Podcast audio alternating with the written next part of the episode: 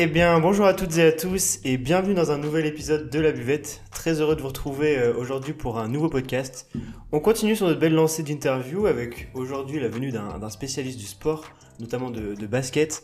Et je pense que du coup, il sera très très bien placé pour nous parler de sport et de société, puisqu'on reçoit pardon, un journaliste sportif. Bienvenue Alexandre Lacoste dans La Buvette et j'espère que tu vas bien. Ça va, merci et toi? Bah, Ça va super. Euh, les auditeurs, installez-vous confortablement, montez le volume et c'est parti pour un nouvel épisode. Yeah.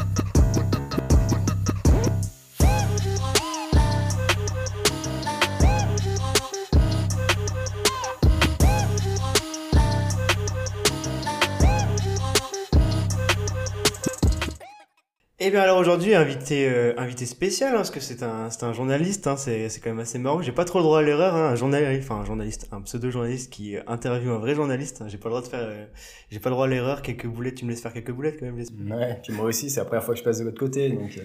eh ben écoute comme ça on a chacun notre match d'erreur donc c'est top.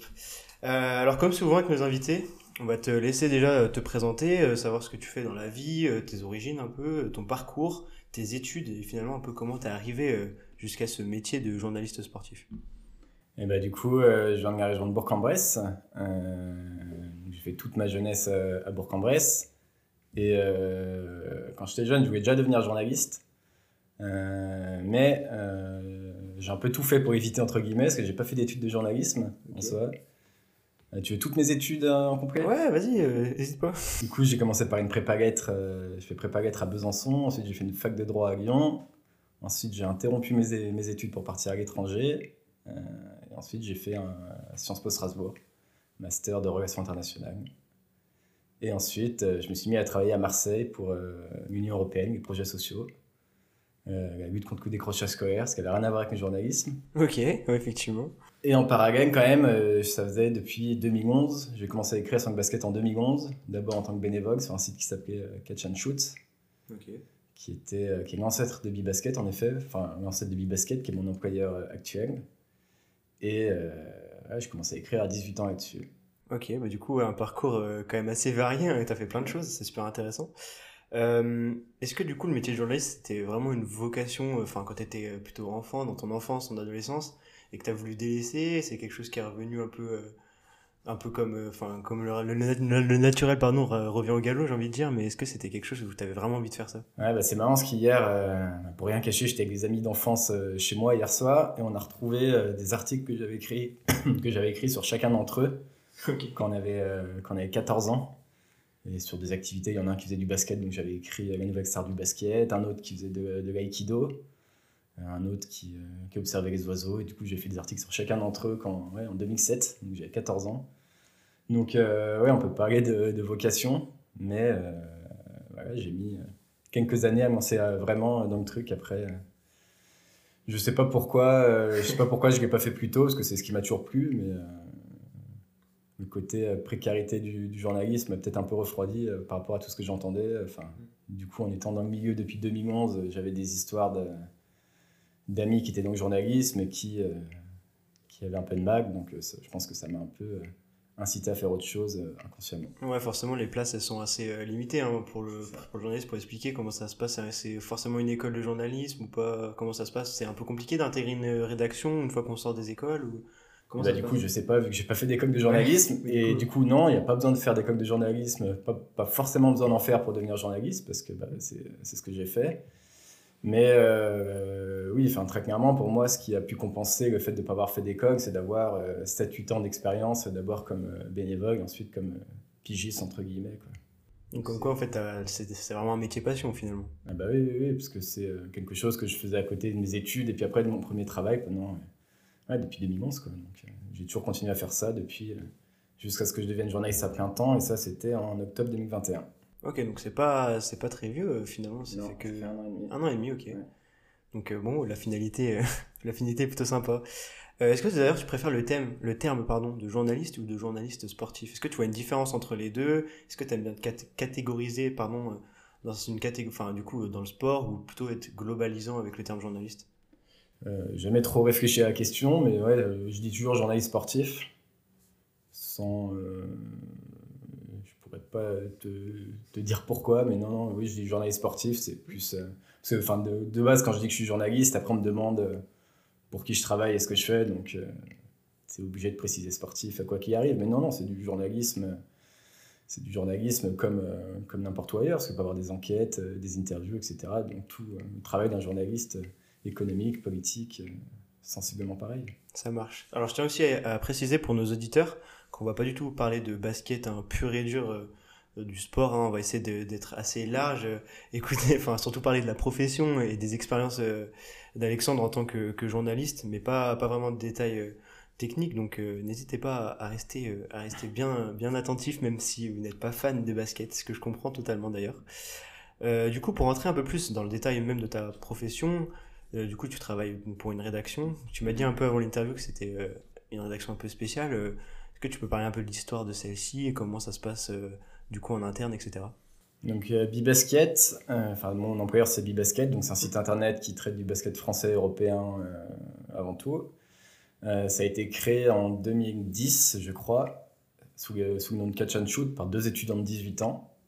Euh, moi, j'ai rejoint en 2011 et le site est très rapidement devenu beaucoup plus important que euh, les moyens humains, en gros, parce qu'on était, à l'époque, on devait être six, six, petits gars de 20 ans, six petits gars de 20 ans à gérer le site de manière bénévole et, et du coup, on a dû changer de nom parce qu'on n'avait pas une super image dans le milieu, entre guillemets, dans le milieu journalistique.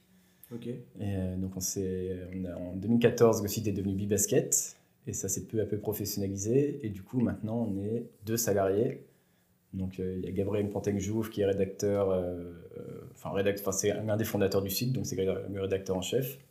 Il y a moi en deuxième journaliste, plus on a un alternant, Théo Tétard, et on fonctionne aussi avec beaucoup de photographes qui travaillent à la pige quelques pigistes aussi, journalistes pigistes, mais sinon on est deux salariés plus un alternant à faire tourner le site au quotidien.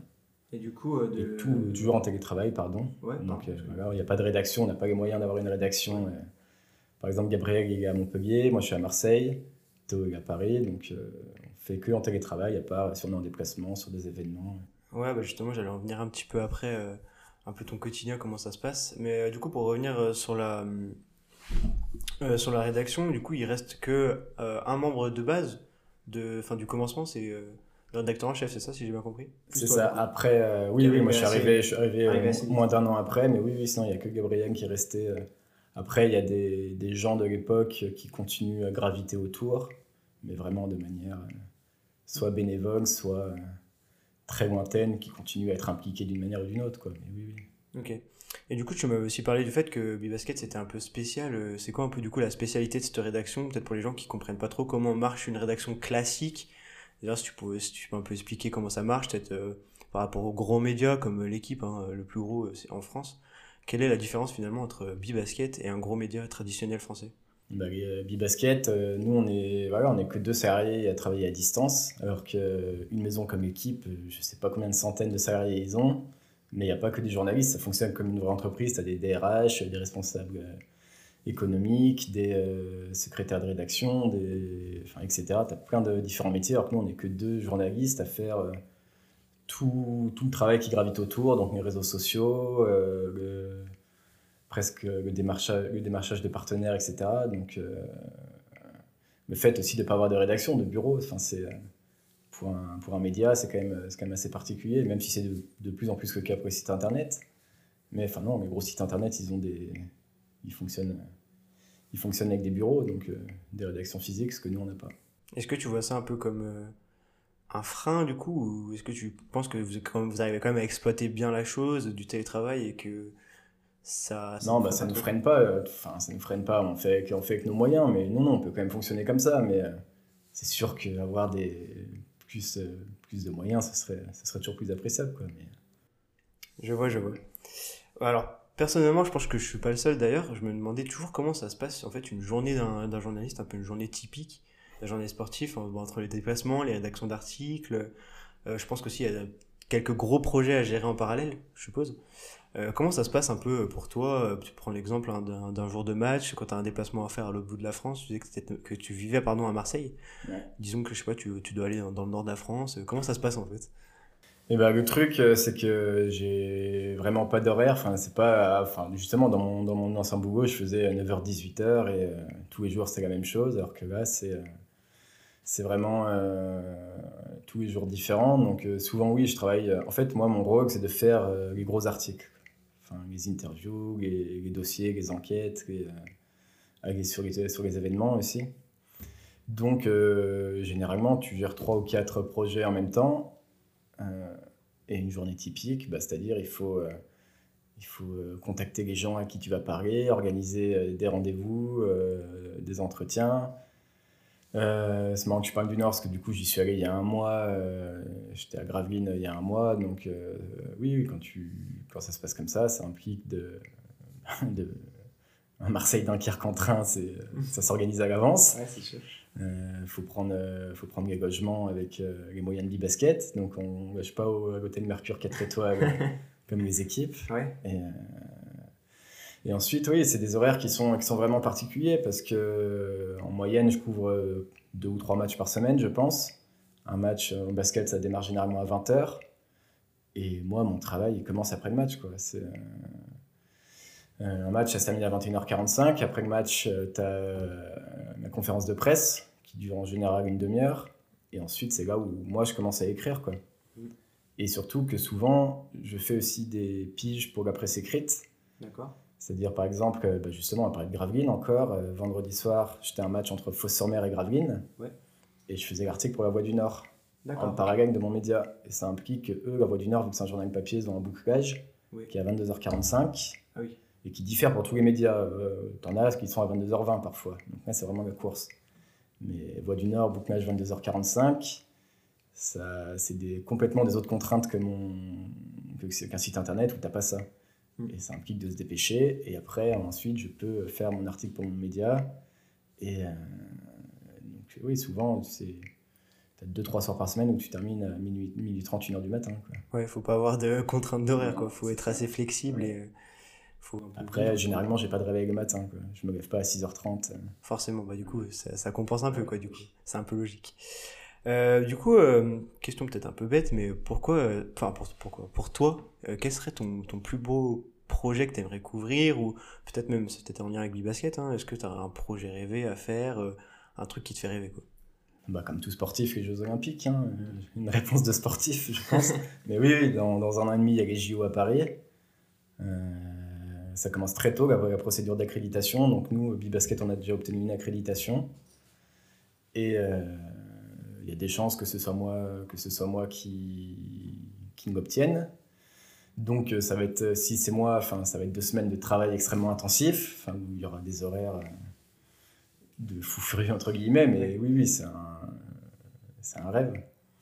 Et après, la meilleure partie du travail, c'est oui, c'est couvrir les événements internationaux. Donc, les Coupes du Monde, les Championnats d'Europe, euh, les finales de Coupe d'Europe. Cet été, il y a la Coupe du Monde aux Philippines de basket masculine. Un pays qui est absolument fou de basket à l'autre bout du monde. Donc, euh, ça, ça va être. Euh, ça va être une belle aventure. Ça va être incroyable. Ouais, tu m'étonnes. Voilà, entre les Philippines et les JO à Paris l'année prochaine. Surtout que les événements internationaux, comme ça, après, on est en, on est en groupe, enfin, en groupe entre guillemets, avec d'autres journalistes français, on se connaît tous un peu les gens de l'équipe, euh, des autres médias, l'AFP, Le Monde, etc. Donc euh, la vie à côté du basket est, euh, est, aussi assez sympa quand on a le temps. Ouais, finalement, c'est un peu comme un peu le même principe que les athlètes, c'est tout le monde se retrouve, c'est la fête du sport, et aussi bien pour les athlètes justement que pour les journalistes et tout ce qui est autour, du, autour même de l'événement. Donc c'est vrai que ça a l'air sympa. Donc là, par exemple, cet été, enfin, si tu si on peut en parler, mais il y a le championnat d'Europe masculin en septembre, donc trois semaines en Allemagne. Et tous les jours, c'était de 11h à 1h du matin. Donc, c'est des horaires qui sont euh, assez faramineux, mais à côté, le soir, voilà, tu, on était à Berlin, donc euh, les soirées à Berlin, c'est sympa. Donc, euh, oui, oui, c'est, c'est trois semaines, trois semaines où, où tu es vraiment à fond dans une bulle. C'est un, peu, ouais, c'est un peu une autre vie. Quand tu, quand tu reviens de ça, c'est le sas de, de, décompression est particulier. Ouais, tu m'étonnes parce que du coup, finalement, tu es de 11h à à minuit dans, la, dans une salle de basket, tu fais quoi? Tu regardes tous les matchs tu... Comment ça Pas forcément dans la salle, euh, c'est en gros, euh, en gros, tant qu'il y a l'équipe de France, tu as beaucoup de travail.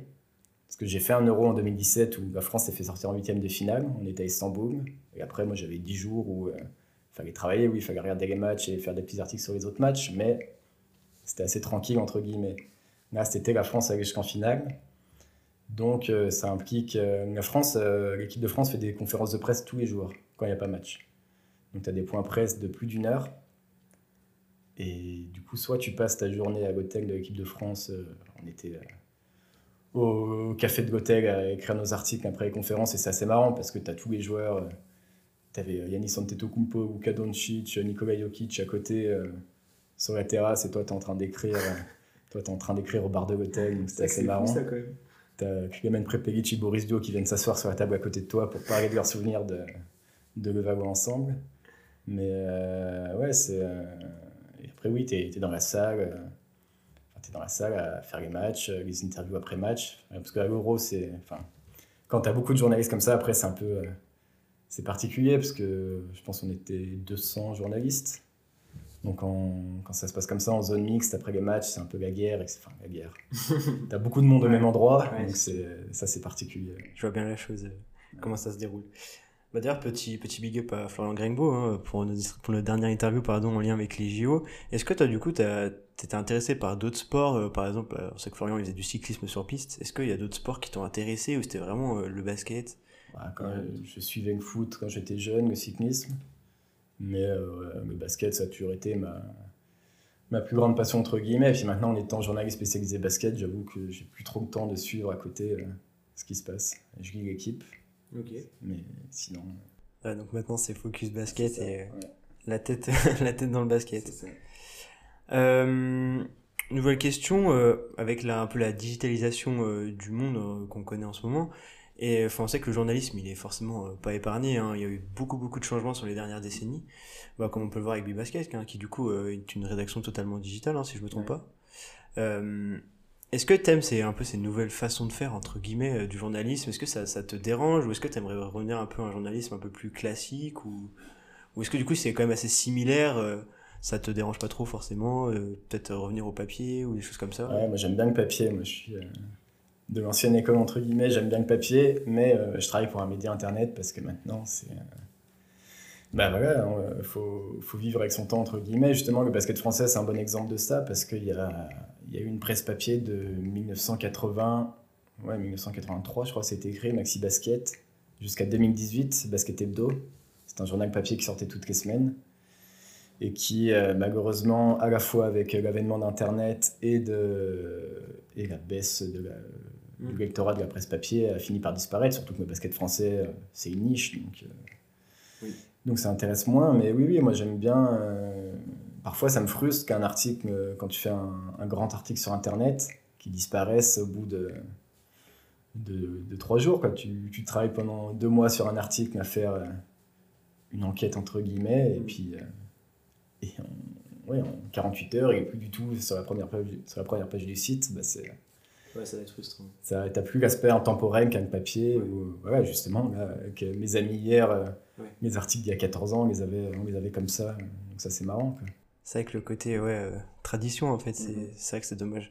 Bah, pour, les, pour les mordus un peu de basket, hein, je vous invite à, aller sur le site. Il y a vraiment des articles superbes. Moi, j'ai en tête, euh, ça date d'un petit moment, mais quand tu as suivi la chorale de Rouen mm. en déplacement, c'est vraiment hyper intéressant et on voit vraiment tout le côté enfin le côté pas forcément glamour hein, qui, tourne autour c'était vraiment un article que j'ai trouvé super bien donc euh, n'hésitez pas hein, il y a plein d'autres articles hein, ça, ça sort tous les jours tout le temps d'ailleurs euh, comment tu te sens par rapport au fait que maintenant il faut toujours être hyper réactif du coup dans le journalisme on s'arrête jamais. Enfin on sait que avec internet tu peux monter très vite comme tu peux redescendre aussi rapidement. Est-ce que ça te fait un peu peur euh, cette tout cet engouement autour de, de la digitalisation du, du journalisme?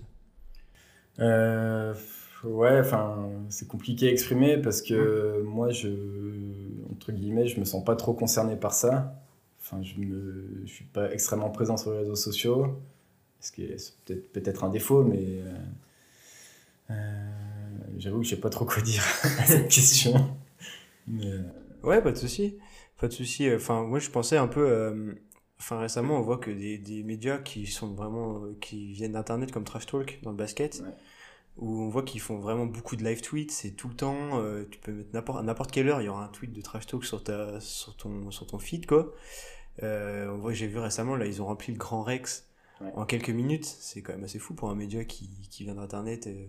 Enfin, ils ont aussi des boutiques, plein de choses comme ça. Est-ce que tu penses que c'est un peu la, bonne formule magique du coup entre le digital et le basket Est-ce que c'est peut-être un truc qui manque à Bibasket Je sais pas trop. Et eh bah, enfin, Trash Talk, ils ont un truc que nous on n'a pas, c'est qu'eux ils suivent la NBA, qui en France est euh, peut-être l'un des championnats les plus suivis, tous sports confondus. Et euh, donc ils ont réussi à créer un, engouement incroyable que son championnat de France, on ne pourra jamais avoir. On ne pourra pas aller remplir euh, une salle à Paris pour regarder tous ensemble à Bourg-en-Bresse le Porten. Quoi. Donc, non, non, après, ce que fait Trash Talk, c'est impressionnant, honnêtement sur euh, la capacité qu'ils ont eu à fédérer une communauté autour d'eux. Et c'est quelque chose qu'on ne retrouve pas euh, pour les médias, pour les médias traditionnels, c'est-à-dire qu'eux, ils ont. Euh, après, ils interagissent en permanence avec leurs lecteurs, etc. En effet, sur Twitter, voilà, c'est non-stop. Et oui, moi, parfois, j'aime bien stopper, justement. Donc, mm. ouais, ouais du coup, on voit vraiment que toi, tu es plus vraiment traditionnel, en mode. Enfin, moi ça fait le droit du coup à se déconnecter de tout ça ça fait aussi du bien justement ça c'est un des trucs euh, qui me marque depuis que vraiment que j'ai commencé dans le journalisme c'est que c'est non-stop quand même quoi qu'il arrive vu que les discussions qu'on a entre membres de Bibasket euh, sont sur, euh, bah, sur mon téléphone euh, perso quoi sur WhatsApp Facebook etc les gens que tu contactes ils connaissent pas tes horaires donc ils t'écrivent à n'importe quelle heure du jour ou, ou de la nuit j'ai un, par exemple, une de mes toutes premières interviews, c'était avec un joueur euh, français euh, assez connu en Euroleague, on va peut-être pas donner son nom, mais qui m'appelle à 1h30 du matin, quoi. En pensant, bah tiens, 1h30 du matin, il, doit, il doit travailler si je l'appelle. Il, est encore en activité, le ouais, ouais. il est très bon, même. Tu veux pas donner le nom? Hors antenne. Allez, hors antenne. Ça marche. Euh, ouais, du coup, enfin, c'est pas forcément un, un, un, modèle que tu souhaiterais pour ta rédaction ou c'est vraiment. Bah, nous, on n'a pas les moyens. On n'est que deux, on peut pas.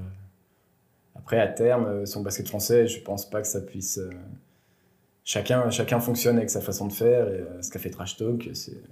C'est impressionnant, mais on va pas, on va pas notre rédaction en se disant pour eux ça a marché, donc pour nous, Complètement. ça sera la même chose. Et d'ailleurs, est-ce que, enfin, enfin, moi, c'est dans, enfin, cette année, surtout avec le phénomène de Banyama, il y a quand même aussi des du, je pense à Nadirifi récemment, euh, c'est comme des joueurs montants euh, qui font quand même pas mal d'audience, des Yohan Makundu et des dunks euh, exceptionnels. Est-ce que vous, arrivez quand même un peu à surfer sur la vague, hein, si je puis dire, essayer d'accrocher un peu tous ces nouveaux spectateurs du basket français est-ce que ça vous apporte quand même un peu plus de visibilité et ça vous porte un peu plus aussi en tant que Avant qu'ils deviennent vraiment des phénomènes, est-ce qu'un Wembanyama, par exemple, cette année, il est tellement Wembanyama, Victor Wembanyama, il a été happé par une, un, un, buzz mondial, entre guillemets. Et nous, ces joueurs-là, on arrive à, faire des trucs intéressants sur eux quand ils ont 16, 17 ans, avant qu'ils soient vraiment, euh, soient vraiment connus. Par exemple, euh, Victor Wembanyama, je pense que j'ai fait une de ses, une de ses toutes premières interviews en, individuel à la Coupe du Monde Junior en, en Lettonie il y a deux ans. Et il avait 17 ans, je crois, à l'époque. Et il était impressionnant de, maturité dans ses réponses, etc. Donc, euh, c'est euh, à ce moment-là que nous, Bibasket, on peut, euh, on peut intéresser des gens à ces joueurs-là, mais après, une fois qu'ils prennent une autre ampleur comme Victor Wembanyama, oui, on en profite, mais c'est pas nous, c'est pas nous qui faisons, on, fait pas 10 millions de vues comme j'ai vu qu'un aujourd'hui un tweet de l'NBA sur Victor Wembanyama fait 10 millions de vues, ce qui est c'est colossal. Quoi. Ouais, c'est vrai que c'est colossal pour un joueur qui est toujours pas drafté. Et à, contrario, euh, dans, dans, le basket français, il y a un petit effet contre-productif avec Victor Wembanyama, c'est-à-dire que beaucoup de gens trouvent que on en fait trop, enfin, on, euh, tout le monde en fait trop avec Victor Wembanyama. Oui. Et dès qu'il y a un article sur lui, euh, il y a beaucoup de commentaires négatifs maintenant. que pourquoi vous traitez Victor Wembanyama et pas, et pas un autre joueur du championnat de France Vous traitez tout le temps Victor Wembanyama et ça commence à être assez contre-productif parfois. Et bah, je vous invite, euh, les auditeurs, à aller écouter notre, podcast. On a un podcast sur la haine des sportifs en France. Donc euh, ça rejoint un peu ça, hein, finalement. Euh, un phénomène comme ça, on arrive quand même à le critiquer en France. Est-ce que tu, tu penses... Haïr un sportif de 18 ans, il faut... Oui, le terme est peut-être un, peu, un peu exagéré, mais c'est dans l'idée quoi, du fait qu'on on le, on puisse un peu déjà le critiquer, etc. Et tu aimes bien toi cette idée de, le, fin, de, tu valides un peu cette idée de, de, comment dire de descendre un peu comme ça ou pas du tout t'es plus euh, Ou t'es assez neutre sur la question? Non, enfin, je suis assez dithyrambique sur Victor Wembanyama. Enfin, on n'a jamais.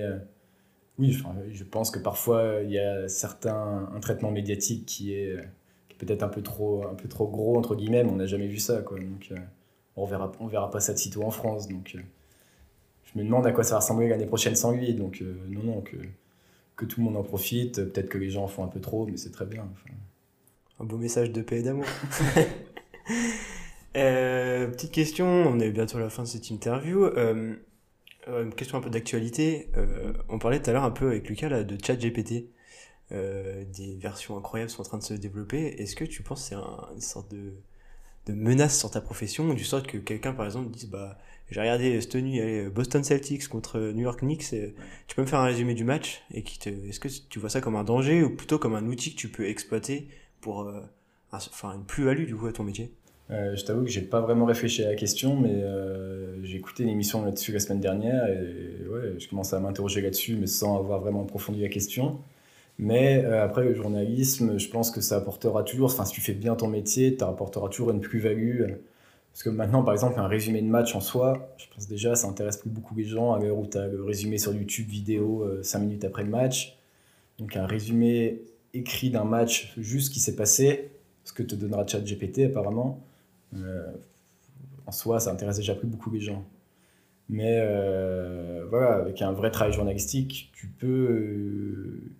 ChatGPT, voilà, va pas aller suivre. Tu parlais d'un article où on suit la chorale de Rouen pendant trois jours ils vont, pour l'instant, ils vont pas aller faire ça. Donc, euh, je pense que le journalisme aura toujours euh, un peu d'avenir devant lui tant que. Moi, je suis assez d'accord avec toi. Hein. Enfin, même si on aime un sport et qu'on s'y intéresse vraiment, le côté journaliste, on, retrouve quand même toujours la petite patte et le petit truc en plus d'un article. Ouais, j'espère. mais ouais, c'est vrai que je suis assez d'accord avec toi là-dessus. Euh, dernière petite question.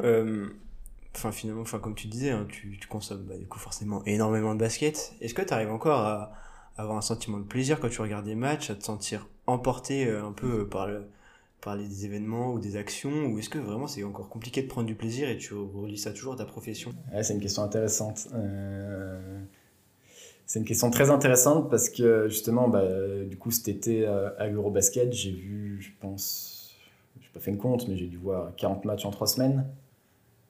Et ça faisait beaucoup. Hmm. Ça faisait vraiment beaucoup. Et euh, ensuite, il y, avait la reprise il y a eu la reprise du championnat de France le week-end suivant. La première journée, je crois, le week-end suivant, j'ai absolument rien suivi. Parce que oui, j'étais en... pas en vacances, mais en. Comment, comment on dit Décompression euh... Ouais, décompression, mais même pas, même pas décompression. Enfin, je jouais. Ça m'intéressait pas, quoi. Ouais, juste coupé, quoi. C'est ça. Et euh, si deux semaines après, du coup, je suis retourné à un match, c'était, je crois c'était Fausse contre Nanterre. Fausse-sur-Mer, qui est un petit club du championnat de France, et j'étais content d'y aller. Donc, euh, je crois que ça veut dire que ma passion était toujours là. Mm. Après, au niveau des émotions, non, je suis assez neutre maintenant. Euh, à part, c'est vraiment sur des gros matchs. Typiquement, ce qui s'est passé avec l'équipe de France cet été, euh, la déception de la finale où on était. Où oui, le soir d'après-match, était, tout le monde était vraiment. vraiment des émotions négatives comme positives. Quand, après, ouais, sur des matchs lambda de championnat, non, ça me. Enfin, j'adore le basket, mais euh, j'ai pas d'émotion particulière à aller voir. Euh. Une journée au bureau finalement. Ah, c'est un peu mieux qu'une journée au bureau quand même, beaucoup mieux même. Mais euh, oui, je suis pas emporté comme, comme on pourrait l'être avant. comme je pouvais l'être avant. Ça se comprend, ça se comprend. Et eh ben écoute, on voit la fin de cette interview. Merci beaucoup Alexandre pour, pour nous avoir rejoint à la buvette. N'hésitez pas à aller checker euh, le site internet de Bibasket, si vous êtes présent sur quels réseaux sociaux aussi Facebook, euh, Twitter et Instagram parfois. Instagram parfois. Voilà, vu qu'on n'est que deux journalistes et pas de community manager, on fait de notre mieux. Mais... Et voilà, allez soutenir, euh, allez les soutenir pour leur donner de la force. Ils font du très très bon boulot, donc n'hésitez pas. Et puis moi, je vous dis à bientôt pour de nouvelles aventures, de nouveaux épisodes. Et n'oubliez pas, la vie est un sport, buvez-la sous tous ses ans.